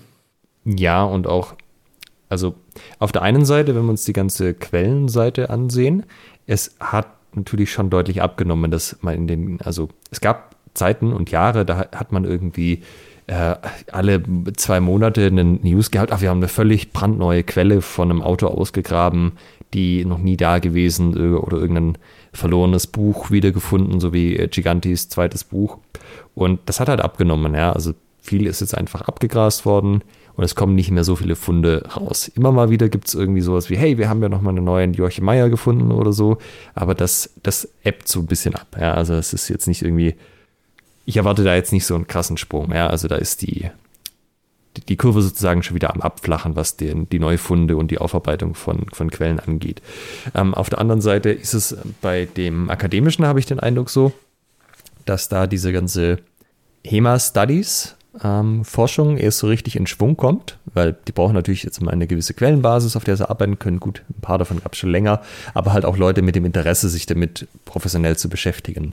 Und dieser Begriff HEMA Studies war ja auch erst was, was in den letzten, ich weiß gar nicht, wann Daniel Jacquet das irgendwann angebracht hat. Das kann auch noch nicht so ewig her sein, also auch fünf bis zehn Jahre irgendwann in dem Dreh. Und da geht es jetzt ja erst so richtig los, dass, dass dieses Feld entsteht, dieses Forschungsfeld, sich Leute da professionell mit beschäftigen und ähm, ja, also wissenschaftlich halt die Quellen aufbereiten, den Kontext aufbereiten und so. Und ich glaube, dass äh, da kommen echt coole Veröffentlichungen noch auf uns zu, echt coole Forschungsergebnisse. Ob das, was da dann rauskommt, allen so richtig schmeckt, hm, das ist dann vielleicht eine andere Frage. Aber vor allem ist halt dann die Frage, wie das aufgenommen wird in der Szene. Also ob das dann irgendwie so zusammenkommt und die Szene dann so gemeinschaftlich sagt, ey, voll cool, dass da jetzt Leute dran forschen. Wir sind natürlich einigermaßen up-to-date, was da an Ergebnissen rauskommt. Ähm, natürlich klar, nicht so wie Leute, die jetzt halt, deren Beruf es ist, sich da up-to-date zu halten, weil sie in dem Bereich forschen, aber schon so, dass man die wichtigsten Papers liest oder irgendwelche ähm, Sammelbände. Oder halt so wie jetzt, dass im Wesentlichen sehr viele Leute das einfach komplett ignorieren, weil sie ja, sie irgendwie den Zugang nicht finden oder dass sie auch nicht so interessiert oder sie das vielleicht auch nicht so wahnsinnig relevant finden, was da so an Infos rauskommt. Ja, weil gefühlt auch die akademische Szene darauf keinen sonderlichen Wert legt. Also ich habe ja äh, Erik so verstanden, dass das schon ähm, die Leute, die das als Hobby betreiben, ähm, die Hemaisten und Hemaisten, die da Quellenforschung ähm, betreiben, dann nicht so ernst genommen werden im akademischen Feld. Ähm, daher ja. glaube ich nicht, dass da ein sonderlicher, ich will jetzt mal sagen, Schulterschluss stattfindet. Ja, und es ist natürlich auch so, dass du als Akademiker nicht so großartig was davon hast. Also, oder eher so nix, wenn du so ein Public Outreach Sachen machst, wie jetzt zu uns in den Podcast zu kommen oder so, das muss man schon auch sagen. Also, dir in unserer Szene einen Namen zu machen, bringt dir nichts für deine nächste Forschungsstelle oder Forschungsgelder. Ja, ähm, ist die Frage, was es andersrum bringt. Ähm, quasi, was es der HEMA-Szene bringt, ähm, sich mit dem wissenschaftlichen Aspekt zu beschäftigen. Ob sie das tut in den nächsten fünf Jahren bis zehn Jahren, wage ich zu bezweifeln. Ich glaube nicht. Also es gibt natürlich immer mehr Leute, die halt beides machen. Also zum Beispiel so Leute eben wie Daniel Jacquet, die eben HEMA trainieren und gleichzeitig aber beruflich halt an dem Thema forschen, aber sich dann auch nicht davor scheuen, auf einem HEMA-Event einen Vortrag zu halten über ein Thema, an dem sie gerade forschen. Mhm. Das könnte ich mir schon vorstellen, dass es äh, von der Sorte Akademiker einfach noch mehr gibt, die dann sozusagen noch ein ja, praktisches Interesse an dem Thema haben ähm, und das nicht auf so einer rein fachlichen Ebene betrachten. Also praktizierende HEMAisten, die auch im akademischen Forschungsbereich tätig sind. Genau, die auch ähm, in diesem Bereich forschen. Das muss jetzt nicht heißen, dass die aus ihrem Praktischen was in ihre ähm, in ihren Fachbereich mitnehmen können, aber zumindest, dass sie in der HEMA-Szene präsent sind und dadurch halt immer mal wieder die Ergebnisse auch einfach hineingetragen werden, auch wenn man es vielleicht nicht aktiv so sehr verfolgt. Mhm. Ja, weiß nicht. Also ich würde es bezweifeln, dass das mehr wird. Also ich also, denk, denke, das bleiben dann eben einzelne Größen wie der, der Daniel zum Beispiel. Aber okay. ähm, glaub, glaub nicht, dass es sonderlich mehr wird. Kann ja auch sein, die sind alle im Podcast dann irgendwann gewesen und dann tut sich für die HEMA-Szene auf einmal so ein Vorhang auf mit, ach, das sind ja irgendwie alles coole Leute, die haben ja Ahnung von interessanten Themen, vielleicht lade ich die mal für irgendwas ein. Ja. Haben wir jetzt eigentlich Aspekte der Zukunft des historischen Fechtens noch nicht beleuchtet? Ah, einen vielleicht noch. Ähm, ich habe das, also ich persönlich halte das nicht für realistisch, dass das passiert, aber das ist eine Befürchtung ja von vielen, dass der ganze Quellenaspekt komplett wegfällt. Also dass einfach Leute de facto sich nicht mehr mit den Quellen überhaupt beschäftigen und dann einfach trotzdem sagen, wir machen HEMA. Ja. Genau. Und also ich glaube, glaube nicht, dass das realistisch ist. Also die der Umfang, den die Leute mit den Quellen direkt arbeiten, wird sich sicher ändern und sicherlich auch unterschiedlich von Gruppe zu Gruppe und von Person zu Person. Aber dass, ähm, sagen wir mal, die Leute das nicht zumindest ausreichend faszinierend finden, dass es diese Quellen da eben gibt und diese Fechtbücher und da genau zu den Dingen, die man macht, äh, drinsteht, wie das denn auszusehen hat und dass alles da drin eine Basis hat. Und dass diese Faszination nicht dazu reicht, dass man die dann mal aufschlägt und reinliest. Und ich meine, viele Quellen sind ja jetzt auch schon ich will nicht sagen wissenschaftlich, aber halt so HEMA populär wissenschaftlich aufbereitet, dass man die auch echt gut konsumieren kann. Hm. Also das würde mich doch sehr wundern, wenn das einfach komplett wegbricht. Also, dass einige Leute das nicht mehr so viel machen werden, ja, das kann ich mir schon vorstellen. Aber so diese Angst, dass dann einfach äh, keiner mehr mal in eine Quelle liest oder äh, sich damit beschäftigt, sobald er, also spätestens wenn er anfängt, Unterricht zu geben, das kann ich mir irgendwie nicht vorstellen. Glaube ich auch nicht. Zumal ich es jetzt selbst erlebt habe. Ich habe ja ähm, also Fancy Club ist ja ein Teil der, äh, des Sportfechtclubs und da sind eben auch sehr junge Sportfechter am historischen Fechten interessiert und die haben sich völlig unabhängig davon, dass ich das jetzt äh, äh gesagt habe, tut das, sondern ich habe einfach gesagt, hier gibt es diese und jene Quellen. Ähm, haben sich zum Beispiel das Buch von Alex Kiermeier besorgt. Das ist jetzt vielleicht schon könnte man schon als Sekundärliteratur bezeichnen. Also es ist ja quasi ein Buch über die Quelle, aber dennoch ist es ja sehr, ähm, hält sich ja sehr an, an der Schrift. Und ähm, diese Faszination ist, denke ich, ein Teil dessen, was die Leute zum historischen Fechten treibt, dass es eben ein Buch gibt, wirklich von dieser Zeit, ein zeitgenössisches, wo drin steht, wie du mit einem Schwert zu fechten hast. Und ich glaube, das, das wird auch nicht aussterben. Ja, also der, die Menge, wie viel man Forschung betreibt im Vergleich zu wie viel man lehrt und unterrichtet und trainiert, das hat sich sicherlich verschoben die letzten Jahre und das wird sich auch noch weiter verschieben, einfach weil ein großer Teil der Forschungsarbeit halt inzwischen passiert ist und dass man nicht nochmal fünfmal aufrollen muss. Aber dass es komplett verschwindet, das, das kann ich mir nicht vorstellen. Ja, denke ich auch.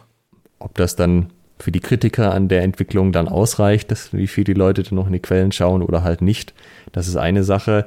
Ähm, dass es im Unterricht nicht mehr so eine große Rolle spielt, das wiederum kann ich mir schon vorstellen. Also, dass du jetzt halt dein Training nicht darauf aufbaust, dass die Leute alle selber Quellen lesen, sondern das halt entweder als Extrakurs anbietest oder halt die Leute einfach selber machen lässt, das ja. Aber dass, dass da kein Interesse mehr da ist und das Interesse da komplett dran ausstirbt, das kann ich mir nicht vorstellen. Denke ich auch nicht. Nee. Ja. Machst du in zehn Jahren noch HEMA? Ja, davon bin ich überzeugt. Also wenn nice. nichts, wenn jetzt äh, nichts, wenn ich jetzt meine, meine, meinen aktuellen Lebensweg eben so, so sehe und da keine völlig außerplanmäßigen Dinge passieren, die es mir nicht ermöglichen, das zu tun, ähm, dann denke ich auf jeden Fall. Zumindest als Old Man on the Mountain, den man äh, ob seine Weisheit konsultieren darf. Ah, ja, da kannst du auch sagen, ich mache jetzt schon seit 30 Jahren immer. Früher war alles besser. In zehn Jahren kann ich sagen, ja, ich mache seit über 20 Jahren historisches Fechten. Ja. Dann sagen die anderen aber schon, wir sind seit 30 Jahren dabei, immer einmal mehr wie du. Ja. I was doing HEMA before it was cool. Ja, also das könnte man sich jetzt auch darüber unterhalten, ob HEMA ganz am Anfang cool war. Wenn man sich die alten Bilder so anschaut, ah, weiß nicht. Ich habe neulich, äh, eigenwillig, ja. aber cool. Ah. habe neulich ein schönes Meme gesehen. Ähm, äh, ein, ein, eine Person drauf zu sehen ist, die anscheinend schon sehr viel erlebt hat, so wie, ihre, wie sie gezeichnet ist ne, vom Leben. Mhm. Und sie äh, referiert eben, ich habe Dinge gesehen, die ihr euch nicht vorstellen könnt. Menschen mit Chinais in Gambelsongs und Eskrima-Masken. ah, sehr schön. Ja. Wild war es damals. Was wird man, ähm, was wird man in fünf bis zehn Jahren über die heutige HEMA-Szene sagen? Wird man sagen, ja, das war damals schon auf das war damals schon fast wie heute und ähm, passt? Oder würden wir in zehn Jahren genauso sagen, oh Gott, wir damals, was wir damals gemacht haben? Also das ist ja so ein bisschen auch die Frage, ob der Sprung von vor zehn Jahren zu jetzt oder vor, vor 20 Jahren zu jetzt, ob der nochmal genauso groß ist wie von jetzt 10 bis 20 Jahre in die Zukunft. Und ich würde fast vermuten, dass das nicht so groß ist, weil sich ein paar Muster jetzt doch als funktional raus etabliert haben. Und wo ich nicht glaube, dass die komplett verschwinden. Also ich, ich glaube, von jetzt in zehn Jahren in die Zukunft, die Unterschiede im HEMA werden kleiner sein als von jetzt zehn Jahre in die Vergangenheit. Ja. Also da, das mal als eines. Also ich denke, man wird schon auch wiedererkennen dann noch, dass es damals auch noch HEMA war. Äh, manche Sachen wird man wahrscheinlich schon als ja, Stilblüten vielleicht identifizieren, wo man sich so im Nachhinein denkt, oh, das war irgendwie, was haben wir uns dabei nur damals gedacht oder so? Oder wow, damals haben wir ja mit der Ausrüstung diese Sachen gemacht, was waren wir wahnsinnig und jung. Ja.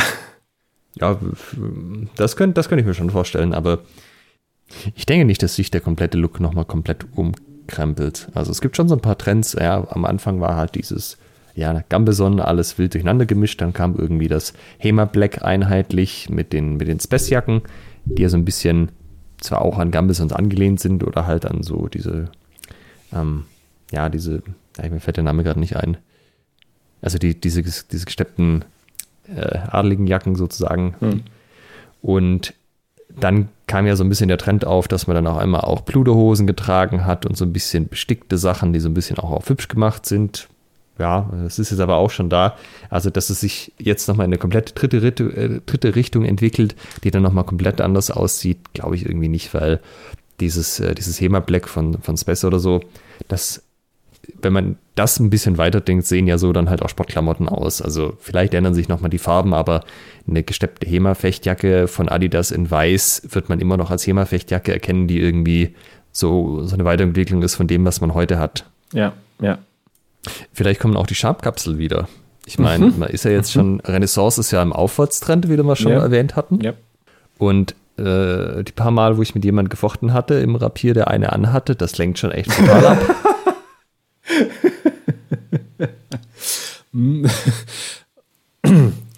ähm, hast du noch was? Ansonsten finde ich das ein wunderbares Schlusswort für die heutige Folge. Ja, vielleicht ist das das, wenn man dann zurückblickt und sagt, damals hatten die keine Schamkapseln. Wie haben die denn, wo haben die denn ihre, ihre Münzgeld aufbewahrt oder so? Ja, ja. Äh, nee, ist in Ordnung. Ähm, ich habe, glaube ich, keinen Punkt mehr. Gut. Liebe Hörerinnen, liebe Hörer, lasst uns gerne eure Meinung wissen. Am besten bei Facebook in der Kommentarleiste. Ähm, wie seht ihr die Zukunft des historischen Fechtens? Schließt ihr euch uns an? Seid ihr völlig konträrer Meinung? Oder habt ihr noch eine Perspektive, die wir noch nicht erleuchtet, äh, äh, erleuchtet beleuchtet haben? Ähm, lasst es uns wissen. Und wir freuen uns, wenn ihr uns auch nächste Woche wieder zuhört. Bis dahin, macht's gut. Tschüss. Da bräuchten wir jetzt so eine Zeitkapsel, die sich in zehn Jahre öffnet und den Thread dann nochmal ausgräbt. Ja. Und den Leuten alle nochmal anpinkt damals, das was sie geschrieben Ja, haben. es gibt ja hier so ein, so ein Throwback bei oder so eine Erinnerung bei Facebook, die man irgendwie, aber es ist nur für eigene Sachen, die man teilt. Ne? Das können wir in zehn Jahren machen. Ja. Wenn es Facebook in zehn Jahren noch gibt. Ah, ich habe noch doch, also eine Sache noch. Vielleicht wird man auch zurückblicken und sagen, das damals, das war das Zeitalter Schwertgeflüster. Ja. Die haben alles nochmal äh, auf Vordermann gebracht oder durcheinander geworfen oder was auch immer. Ja. The Age of Schwertgeflüster. Of the Swordgeflüster Podcast. Oss. Ja, in diesem Sinne, äh, schön war's und bis zum nächsten Mal. Tschüss. Ciao. Kennt ihr das, liebe Hörer? Euer einer Trainingskollege kommt notorisch zu spät. Der eine ist immer super übermotiviert und der dritte kann nicht verlieren. Über diese drei Typen von Trainierenden und nochmal neun weitere werden wir nächste Woche reden, wenn wir über die zwölf Arten von Trainierenden sprechen, die du garantiert kennst.